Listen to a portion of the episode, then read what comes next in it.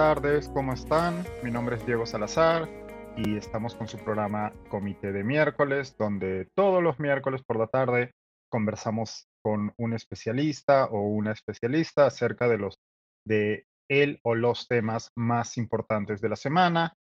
Esta semana, particularmente el fin de semana pasado, pudimos conocer a raíz de un reportaje televisivo de el noticiero dominical Cuarto Poder, que la situación en la frontera, que venía en la frontera de Perú con Chile, perdón, que hacer la precisión, que la situación en la frontera de Perú con Chile, que venía escalando en tensión en las últimas semanas, ha alcanzado un punto álgido.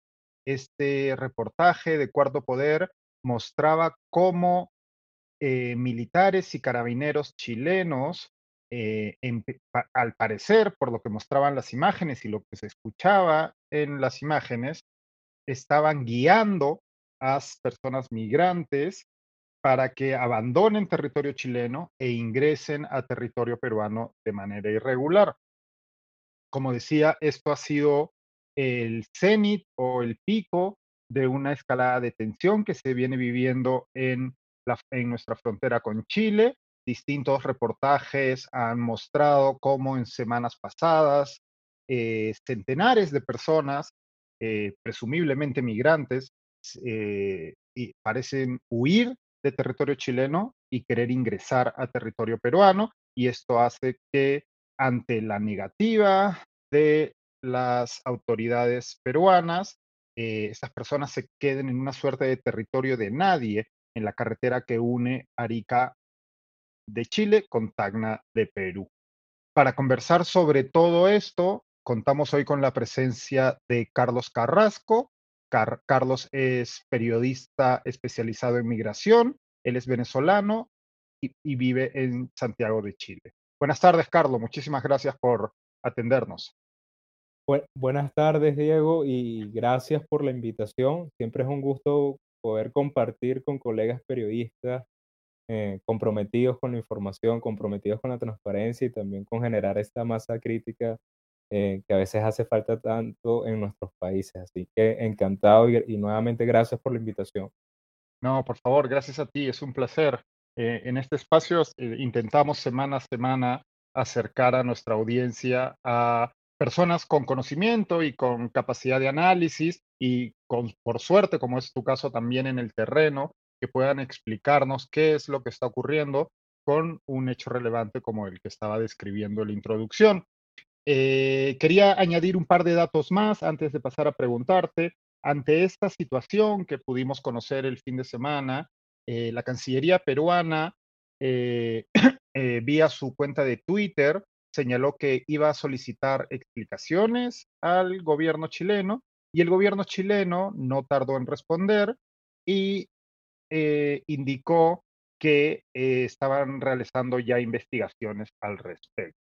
Pero quería que fuéramos un poco hacia atrás y que nos explicases, eh, en la medida de lo posible, cómo es que hemos llegado a esta escalada de, de tensión, qué es lo que ha motivado que estas personas migrantes, no solo ciudadanos venezolanos, también entiendo que son ciudadanos haitianos y si hay de otros países, por favor, te pediría también que nos lo comentes. ¿Cómo es que estas personas eh, migrantes se, ven se han visto en la necesidad de prácticamente salir huyendo de Chile e intentar ingresar al territorio peruano? ¿Qué es lo que los ha llevado hasta ahí? Claro que sí, Diego. Bueno, para, para nuestra audiencia y, esperamos que ojalá haya también personas involucradas en estos temas, en, los espacios de decisión de poder, porque yo creo que esta información va a ser importante si la pueden escuchar. Em, bueno, todos sabemos que hay un fenómeno migratorio muy complejo en la región, en América Latina y sobre todo en Sudamérica, los flujos migratorios, la crisis humanitaria compleja en Venezuela. No me voy a remitir a, a todos los marcos que quizás muchas de ustedes eh, y muchos ya saben, pero hay un punto de inflexión importante durante el, inicio del, mes de abril que me parece que nos puede dar eh, un poco la mirada de lo que está pasando. A inicio del mes de abril en Chile eh, se cometió un lamentable acto de, homicidio contra un este, un carabinero, un policía, aquí en la ciudad de Santiago, y se determinó que la banda que había cometido este homicidio eh, estaba compuesta por personas migrantes eh, venezolanas y no solo personas migrantes venezolanas, sino que se determinó que en su mayoría eran personas que habían ingresado de manera irregular este, al territorio chileno y no tenían identidad. En este contexto, con eh, actos delictivos previos durante el año 2023, donde- durante los primeros meses, donde también se identificaron personas migrantes cometiendo actos delictuales y en muchos casos homicidios contra o hacia eh, carabineros. Luego de esta muerte, este, a, a principios de- del, del mes de abril contra el carabinero Palma, esto mo- movilizó a la clase política y a la sociedad en general. Fue un sentimiento colectivo de indignación eh, acá en Chile por la muerte de este carabinero y se exigió de manera tajante eh, y casi que de inmediata que la clase política se hiciera cargo del tema de la seguridad y relacionado con eso también se hiciera cargo del tema migratorio. Ok. En los días posteriores, no- y no estamos hablando de semanas, estamos hablando de días, Claro, porque los em, hechos que estás describiendo, perdóname la interrupción, los hechos que has empezado a describir ocurrieron a inicios de este mes, hace tres a semanas, cuatro inicios de este semanas. mes, hace tres Ok. semanas, correcto, todo ocurrido no de está- forma muy rápida. no estamos hablando del 2022, ni siquiera estamos hablando de, este, de, de- enero de este año, estamos hablando de justamente del mes de abril. Ok. Eh, luego de la muerte de este carabinero, las instituciones públicas chilenas empiezan a movilizarse. ¿Y cómo se empiezan a movilizar? Bueno, desde el gobierno empiezan a eh, proponer otros planes de seguridad ciudadana eh, y se le da prioridad a ciertas comunas, a ciertas eh, municipalidades del país donde se supone que va a existir mayor presencia policial. Mientras esto pasaba a nivel de gobierno, a nivel legislativo en el Congreso, se empezaban a desempolvar y proponer leyes para el control migratorio. Entre esas, una de las más importantes es em, una reforma a la ley actual de migración que tipifica el ingreso por paso no habilitado como delito.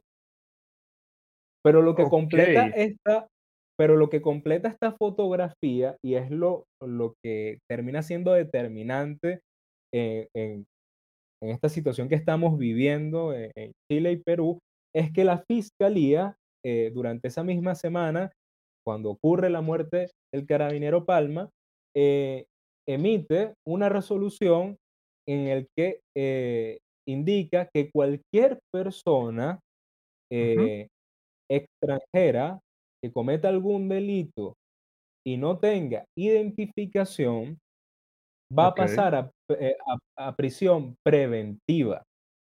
Si bien esto no quiere decir, y aquí hay que ser bien claro, que cualquier persona que no tenga una identificación eh, va a pasar a, a prisión preventiva, solo estamos hablando de las personas que hayan cometido algún tipo de delito esta eh, resolución por parte de la fiscalía fue el punto de inflexión, porque dentro de la comunidad migrante, este, lamentablemente lo que se entendió fue, si no tienes Claro. identificación, vas preso, vas preso.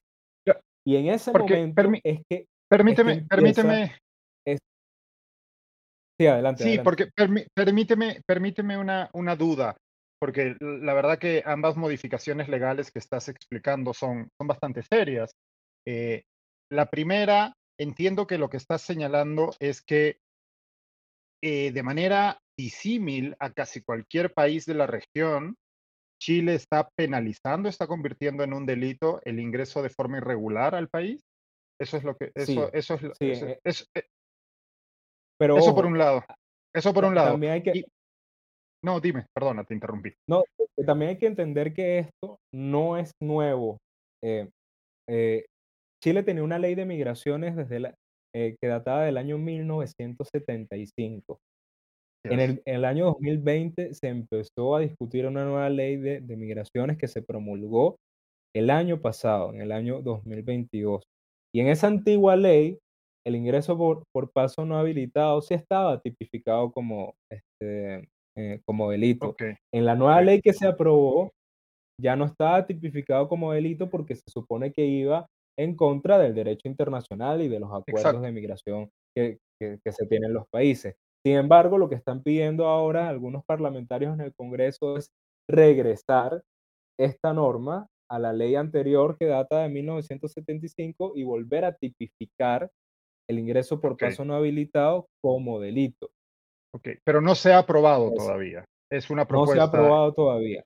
Es, una, propuesta, en el Parlamento. Eh, pero la verdad que eh, a nosotros como comunidad migrante, como periodistas, nos preocupa porque eh, creo que el clima político es bastante favorable para que una modificación como esta se apruebe. La verdad Por que supuesto.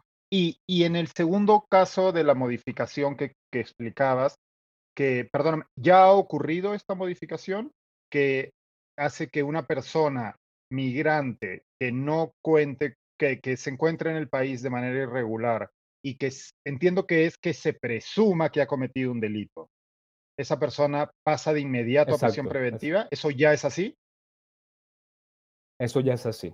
Eso ya es así porque fue una orden que dictaminó directamente la fiscalía. Ahí no intervino eh, el gobierno o, el parlamento. Fue una decisión de una eh, autónoma por parte, eh, en este caso, de la fiscalía. Y ya, ya se han reportado, bueno, casos donde efectivamente mm, han hecho controles de identidad en, en actos presumiblemente delictivos y han detectado personas extranjeras que no tienen identificación y efectivamente pasan a, este, a prisión preventiva.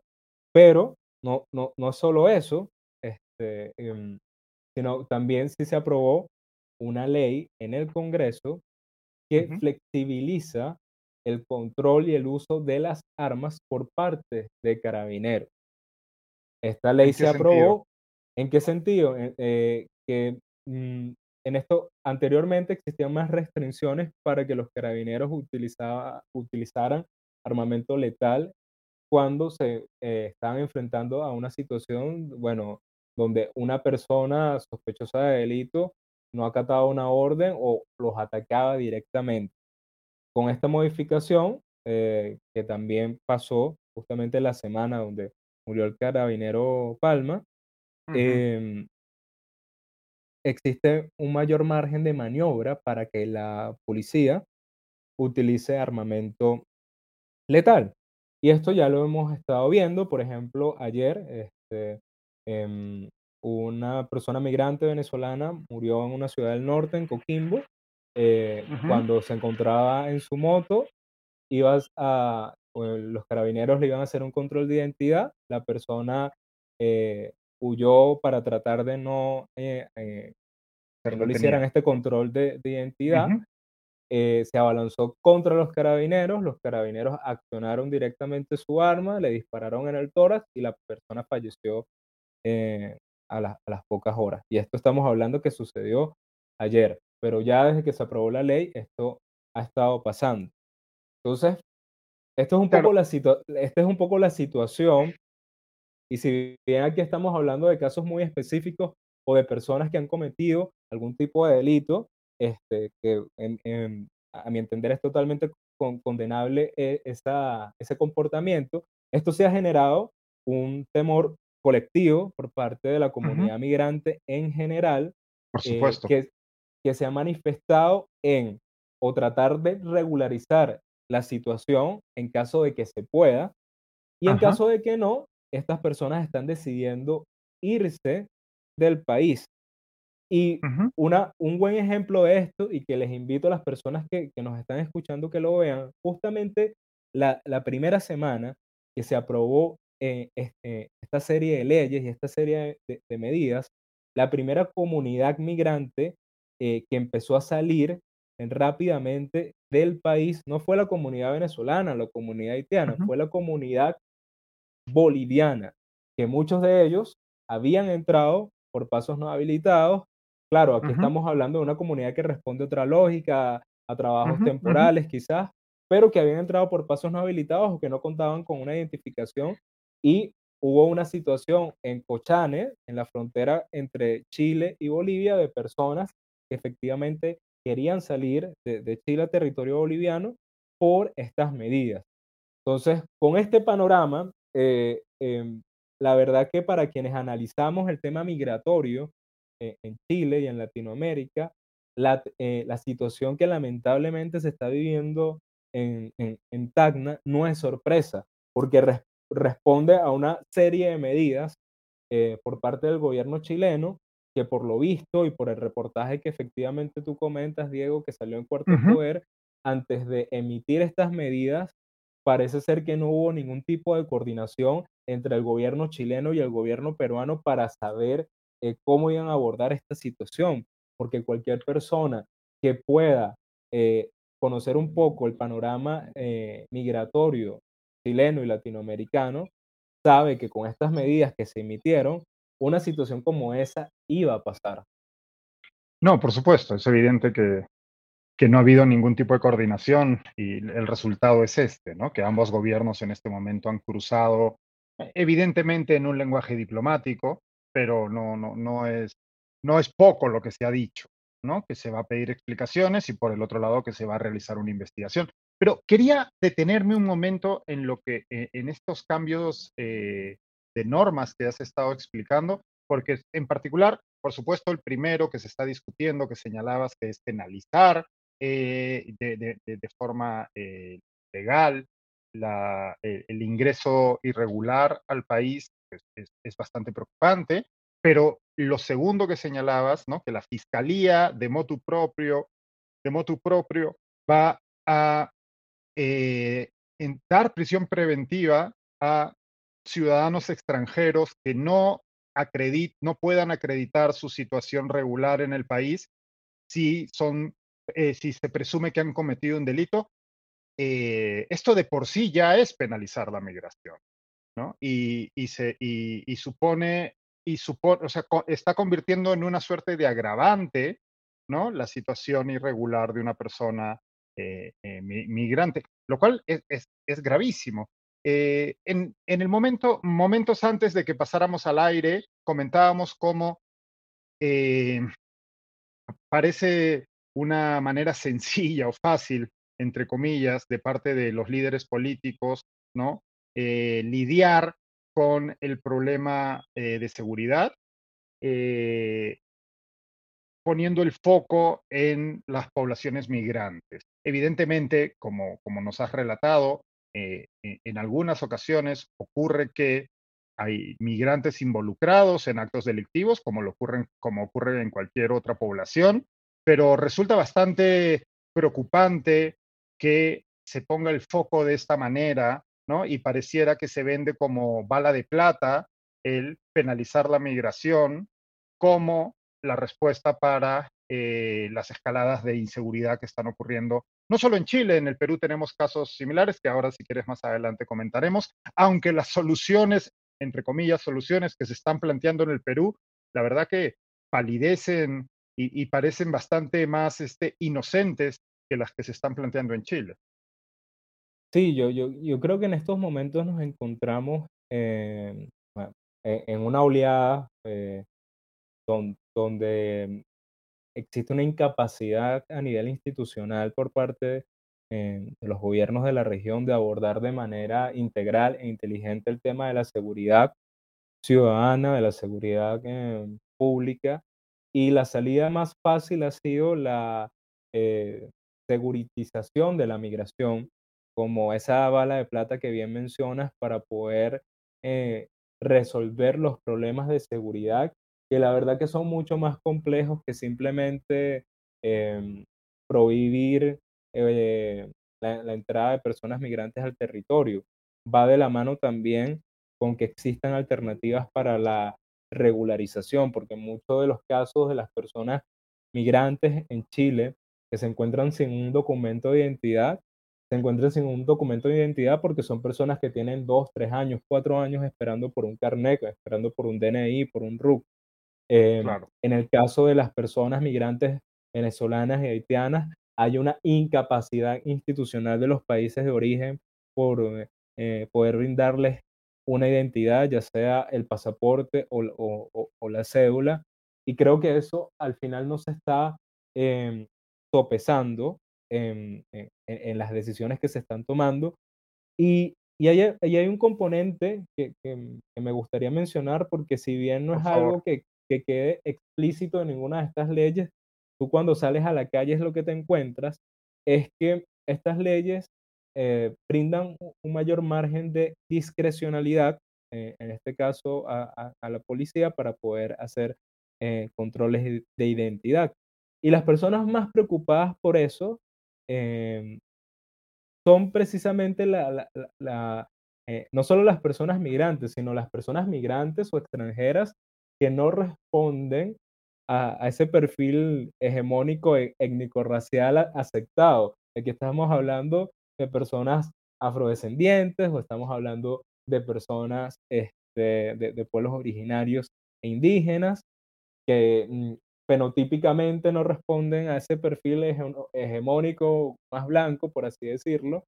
Y, mm, y en la calle lo que se siente es que justamente en estos controles de identidad las personas que van a tener mayor vulnerabilidad van a ser eh, las que respondan a ese perfil. Claro. Eh, te, pediría que sigamos esa progresión en el tiempo, ¿no? Entonces, eh, se están discutiendo estas leyes, como señalabas, la Fiscalía ha, comunicado que va a solicitar presión preventiva, estaba viendo la información, entiendo que y de todas maneras la última palabra la tendría un juez, pero que la Fiscalía por defecto va a solicitar prisión preventiva cuando se trate de una persona migrante eh, indocumentada que presumiblemente ha cometido un delito.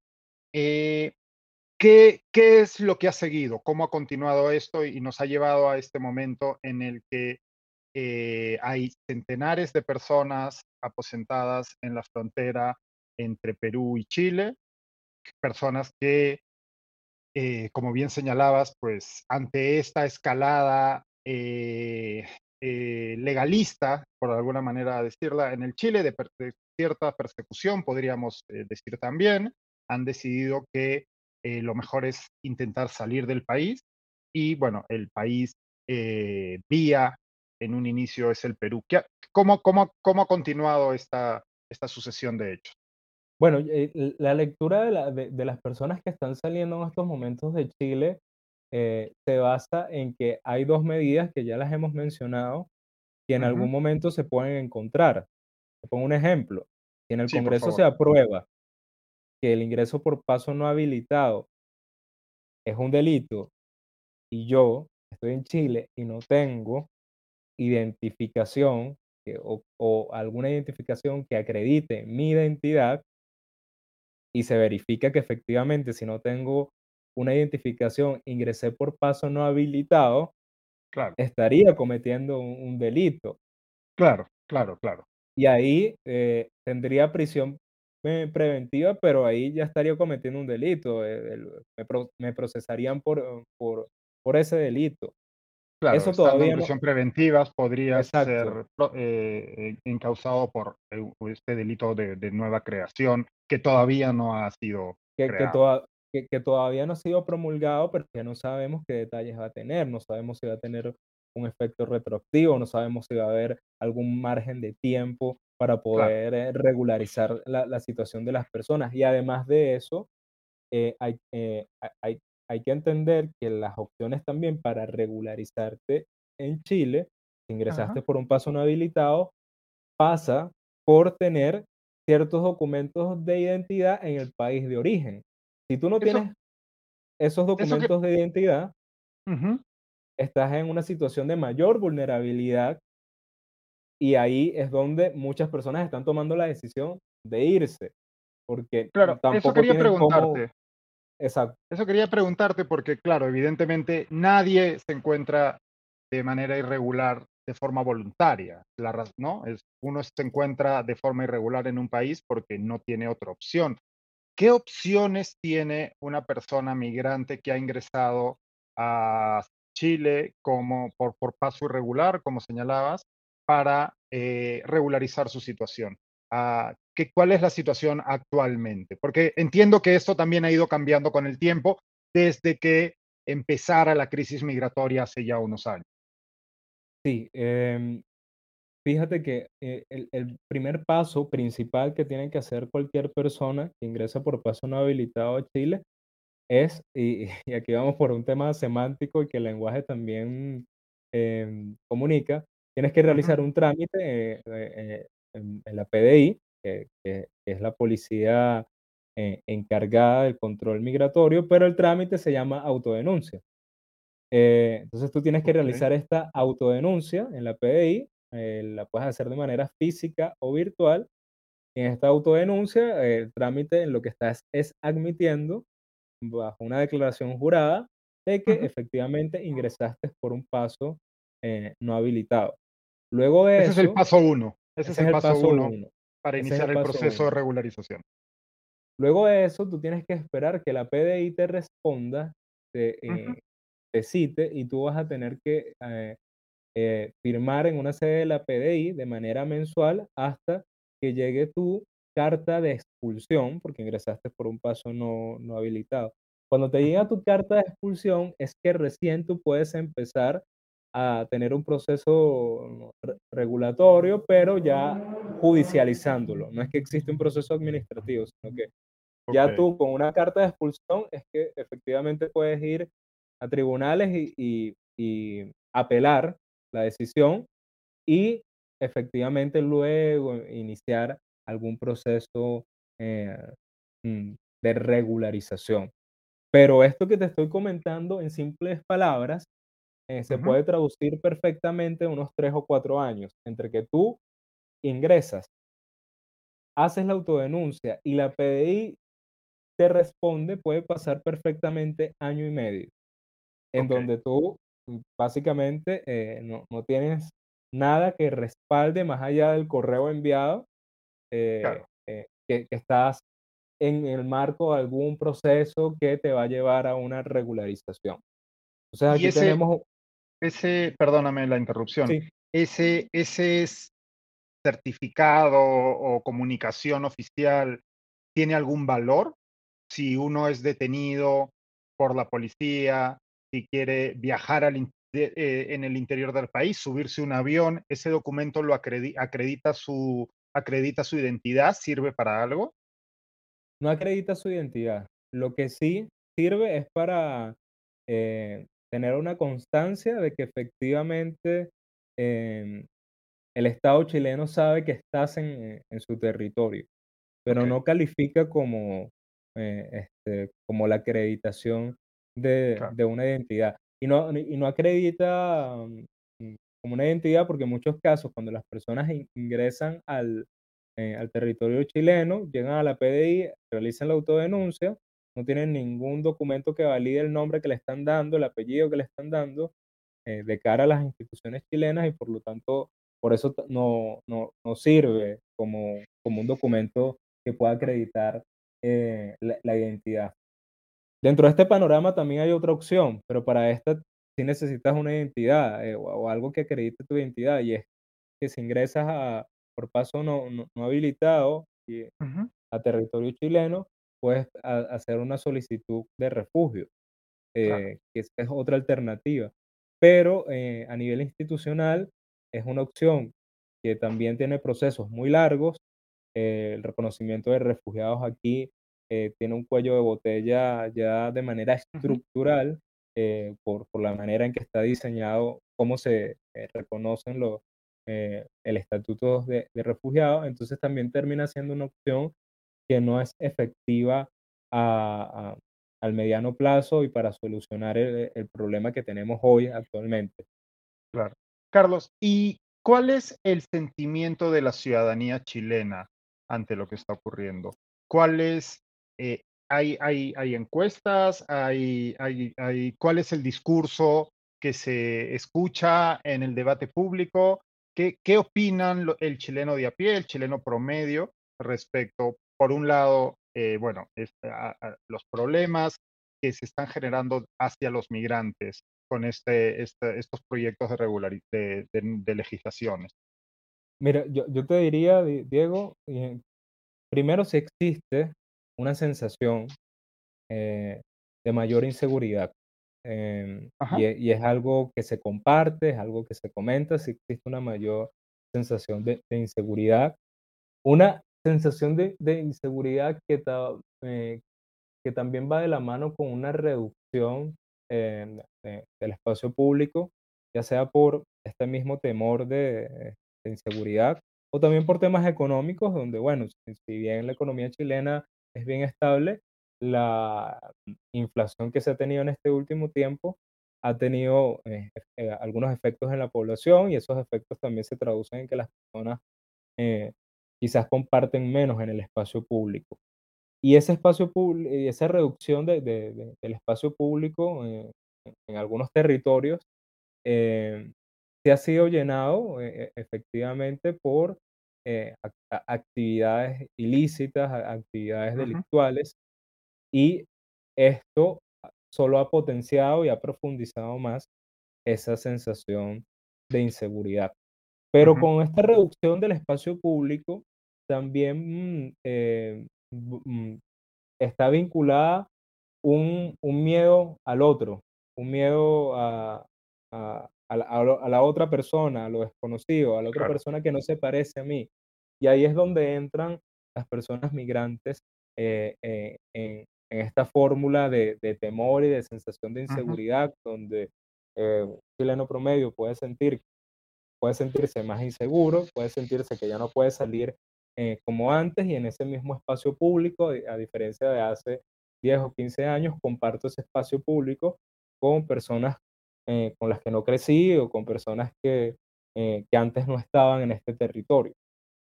Si esto este, lo enmarcas también en, en discursos políticos muy radicales, como fue, eh, por ejemplo, el año pasado cuando tuvimos la candidatura de José Antonio eh, que era un candidato claramente antimigrante, empezamos a eh, formular una opinión pública antimigrante que ha tenido mucha acogida en ciertos medios de comunicación y que se ha propagado en la, en en la población.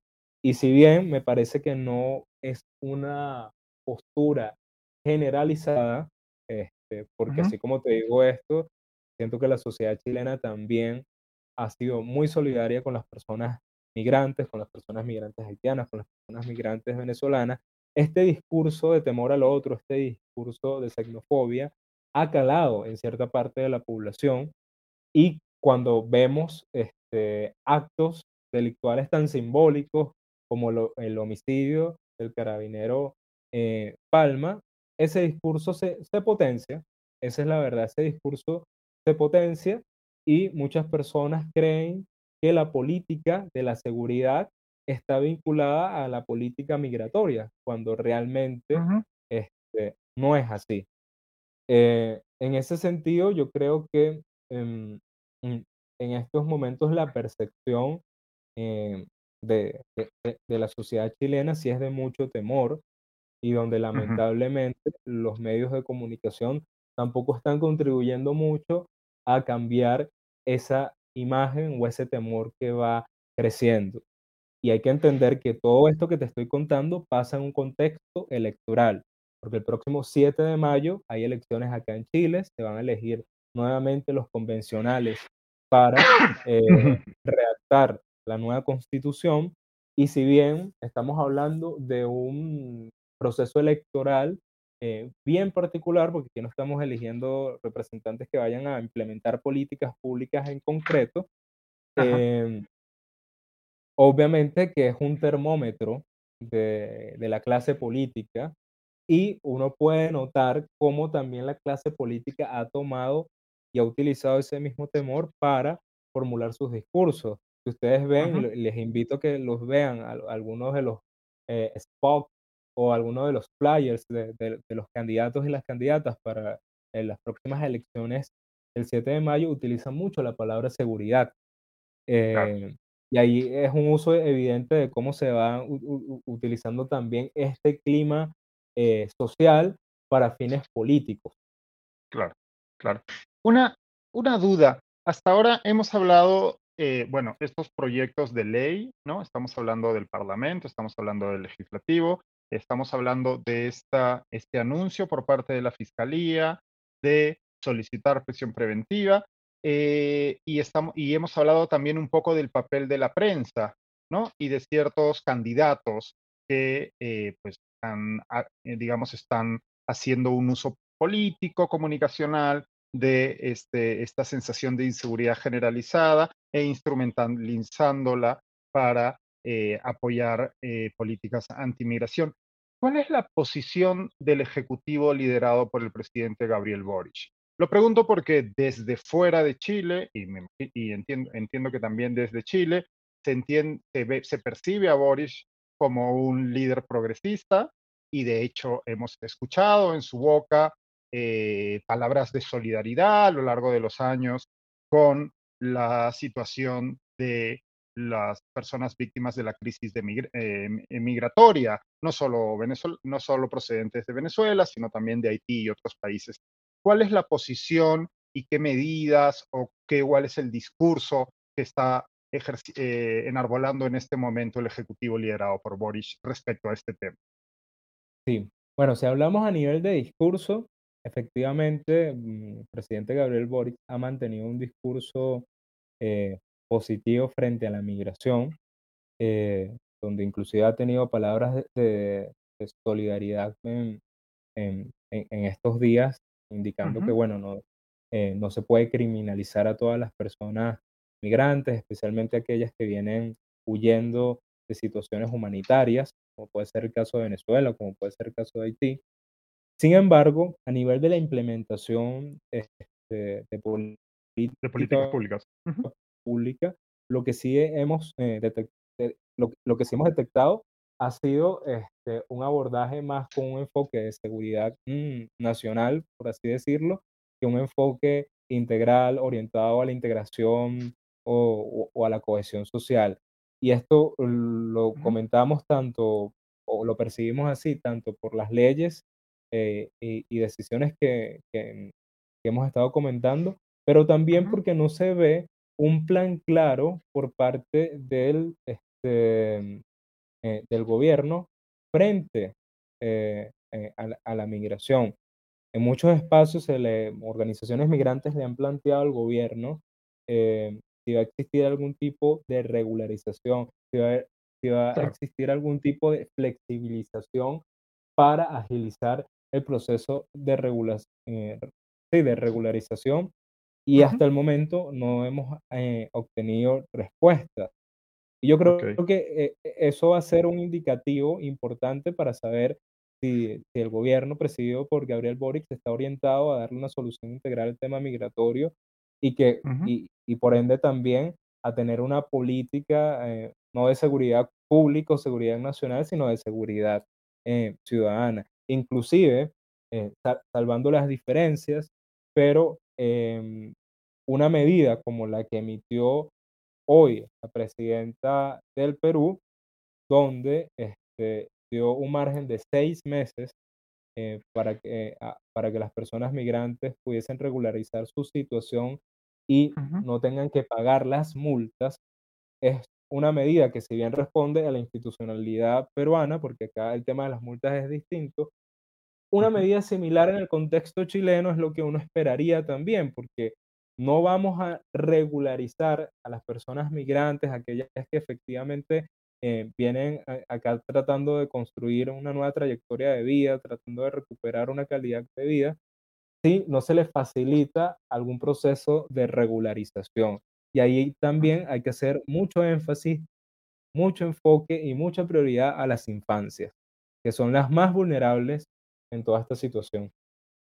Y Carlos, eh, esto, esto que me comentabas desde el Ejecutivo y la representación del partido del gobierno en el Parlamento o los aliados del Ejecutivo en el Parlamento, ¿en qué posición se encuentra? ¿Están apoyando estos proyectos de, eh, ley que buscan penalizar la, eh, la migración o, no, o están en abierta oposición o no se están eh, manifestando al respecto? Hay que entender este, que, la, que la coalición de, eh, de gobierno en realidad Ujú, son dos coaliciones. Tenemos un grupo de partidos eh, más orientados a la izquierda y tenemos otro grupo de partidos más orientados a, a la centroizquierda. En este sentido, eh, dependiendo de los partidos, hay algunos que están más solidarios eh, que otros con el tema migratorio, pero lo que sí es cierto es que a nivel de la Cámara Alta, a nivel del Senado, el, el gobierno no tiene mayoría, este, y esto ya marca un poco eh, cómo pueden eh, mm, derivar algunas de las discusiones que se están em, llevando a cabo. Además, eh, más allá de la solidaridad discursiva, el, gobierno en, en estos momentos a- atraviesa un, un proceso bien complejo donde em, está marcado por unas elecciones que se avecinan, claro, también está marcado por una recuperación de la agenda eh, pública que, que la había perdido luego de, mm, de las elecciones pasadas del plebiscito eh, de la nueva constitución.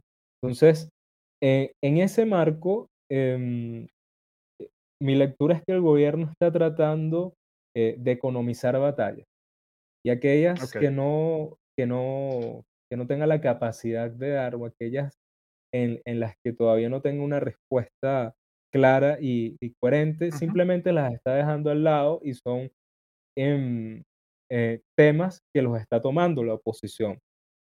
Eh, y ahí entiendo, justamente ha sido la oposición la que ha propuesto algunas de estas leyes que hemos comentado, pero al final del día, eh, muchas de las cosas que han propuesto la oposición, eh, el gobierno las ha acatado. Esa ha claro, sido la verdad, sin, sin, eh, sin mayor resistencia, porque se entiende que también estamos en un momento complicado, donde además en estos primeros meses del año el gobierno tuvo un retroceso, donde el Congreso eh, no aprobó una reforma tributaria, que era uno de los grandes emblemas de- de- de- del, ujú, del presidente Boric para su gestión. Y en ese marco, bueno, eh, la, la- la gobernabilidad en estos momentos está en un punto donde lo que se busca es generar mayor estabilidad. Y yo lo he entendido de esa manera en, en en- términos de que eh, el tema migratorio de por sí ujú, mm, no ha estado en la prioridad y menos en un escenario electoral. claro, es una papa caliente que es preferible no tocar. Y, esto evidentemente deja espacio a, la oposición para apropiarse del tema. Para ir terminando, Carlos, ya nos acercamos al final de, la hora. Quería preguntarte si hay, qué reacciones ha habido, eh, ya sea en, los, en la prensa, en, el en la discusión pública o desde la clase política, a este conato de crisis diplomática que se ha generado entre ambos países por la situación que se vive actualmente en la frontera. La, la verdad que em, luego de la declaración, en este caso eh, de las Fuerzas Armadas, que iban a iniciar una investigación a partir del reportaje que se emitió por parte del canal Cuarto Poder, no hemos em, mm, visto mayores declaraciones de, eh, de políticos y- o de autoridades. Lo que sí hemos detectado es que eh, este reportaje solo fotografió la cotidianidad de lo que se está pasando y sí hemos visto cómo las comunidades del norte de Chile, que han sido de las principales afectadas también por, eh, por toda esta situación, han validado lo que efectivamente muestra el reportaje de cómo eh, de ambos lados de la frontera las instituciones no se dan abasto por el flujo migratorio que existe eh, Ujú, en en- en- en este momento que es una frontera muy grande, que es muy larga y no se tiene un, este, un control eh, efectivo de, de- de- de los pasos migratorios. Eh, pero más allá de eso, yo te diría que la actitud por parte de las instituciones eh, em, chilenas A mí particularmente no me sorprende, y no porque crea que vayan a actuar, actuar de, eh, de mala fe, eh, ni mucho menos, sino porque eh, en muchos casos las personas para salir del territorio, muchas de ellas también tienen que hacer pasos adicionales a nivel administrativo que no muchos tienen la capacidad de hacer. Te pongo un ejemplo.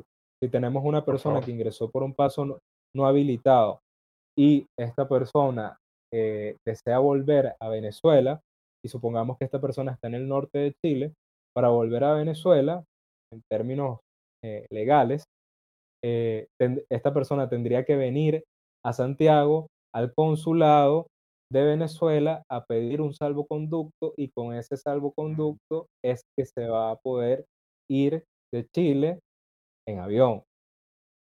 Mm. Porque este, para poder ingresar a Perú, en tal caso, necesitarías eh, visa. Esto, ejemplo, que puede ser el de cualquier persona que esté en esta situación, eh, es lo que está llevando a muchas personas a tomar la decisión de simplemente pasar, este, de simplemente eh, cruzar la frontera como la habían cruzado antes y tratar de volver a, a, Venezuela o, o, irse a, a, otro país, no necesariamente a Venezuela. También hemos visto desde el año pasado cómo personas migrantes salían de Chile, atravesaban la frontera de Chile-Perú, atravesaban la frontera este, Perú-Ecuador y Ecuador-Colombia y seguían para arriba hasta llegar a, eh, eh, a México. Claro. Ahorita lo que nosotros estamos viendo acá, Diego, es esta situación, pero amplificada y amplificada por la realidad política y legal que en estos momentos ha, ha, tenido Chile. Si me preguntas a mí, ¿hay soluciones? Bueno, yo creo que hay muchas soluciones en función de, cómo se pongan de acuerdo los, los, países, pero lo que sí es cierto es que si eh, existe algún tipo de medida a nivel regional, y, creo que la eh, lección aprendida de estos días que no, los países en materia migratoria no pueden tomar decisiones unilaterales porque afectan a otros países. Em, creo que sería bueno que exista algún tipo de respuesta regional eh, y determinar, bueno, si efectivamente tenemos un número de personas considerablemente grande que, que quiere salir de Chile y estas personas quieren regresar eh, a Venezuela, de qué manera podemos implementar mecanismos que sean ágiles, que sean fáciles y que eh, no genere una presión y una situación como la que están viviendo ciudades como Arica, como eh, ciudades como, eh, como Tacna, por solo mencionar las que tenemos más cercanas. Claro, sí. Lastimosamente, pues visto lo visto, no parece que hubiera liderazgos en la región con esa vocación de unir voluntades y buscar soluciones comunes a un, a un problema o a una situación que es de todos, ¿no? Llevamos ya varios años de crisis migratoria.